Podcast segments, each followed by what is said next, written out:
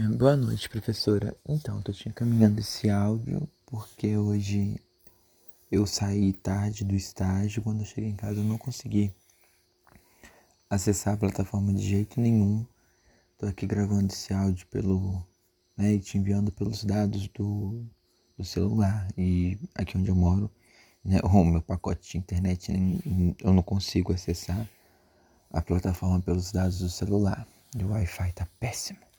Enfim, como eu fiz o, o podcast, né, fica até um pouco esquisito te mandar um áudio apresentando o trabalho, né, porque no podcast eu acho que eu falei tudo. Então, assim, o que eu queria, né, começar falando aqui, eu tive muita dificuldade, né, de não só sobre o tema, mas enfim, como eu falei no podcast, psicanálise é um, um tema muito complexo para mim. E, mas enfim. É, aí eu, eu escolhi falar sobre a fantasia na neurose.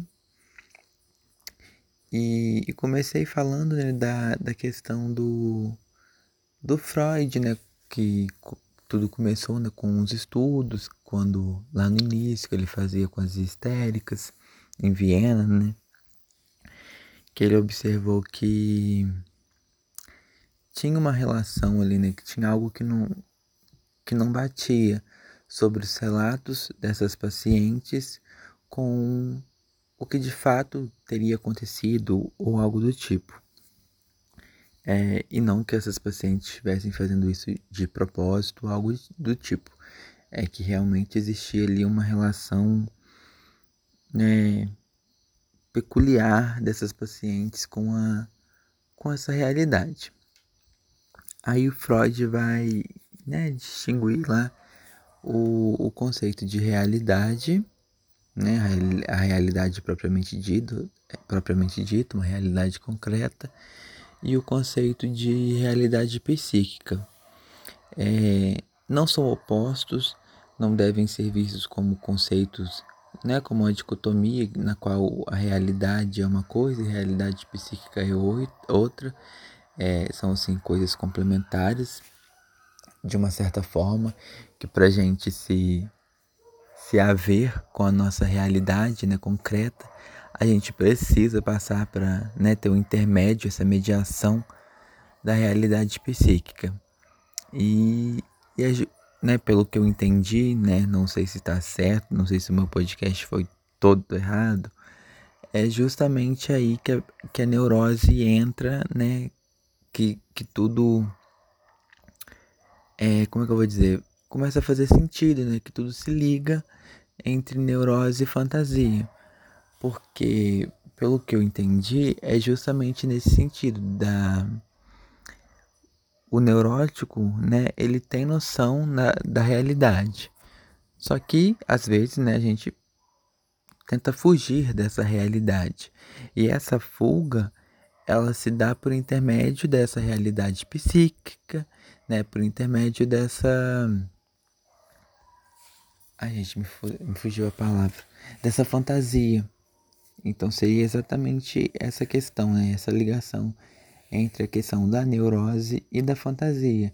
Porque a fantasia seria é, como o neurótico ali faz a mediação do da realidade concreta, né? Como ele, né, de acordo que ele tem essa fuga da, da realidade concreta, ele precisa de algo para mediar essa situação. E essa mediação se dá muito pela fantasia. Né? A fantasia é, como vamos dizer assim, seria a válvula de escape. Então, eu acho que, né, pelo menos eu entendi nesse sentido. Posso estar extremamente equivocado, né? Vou aguardar o seu feedback.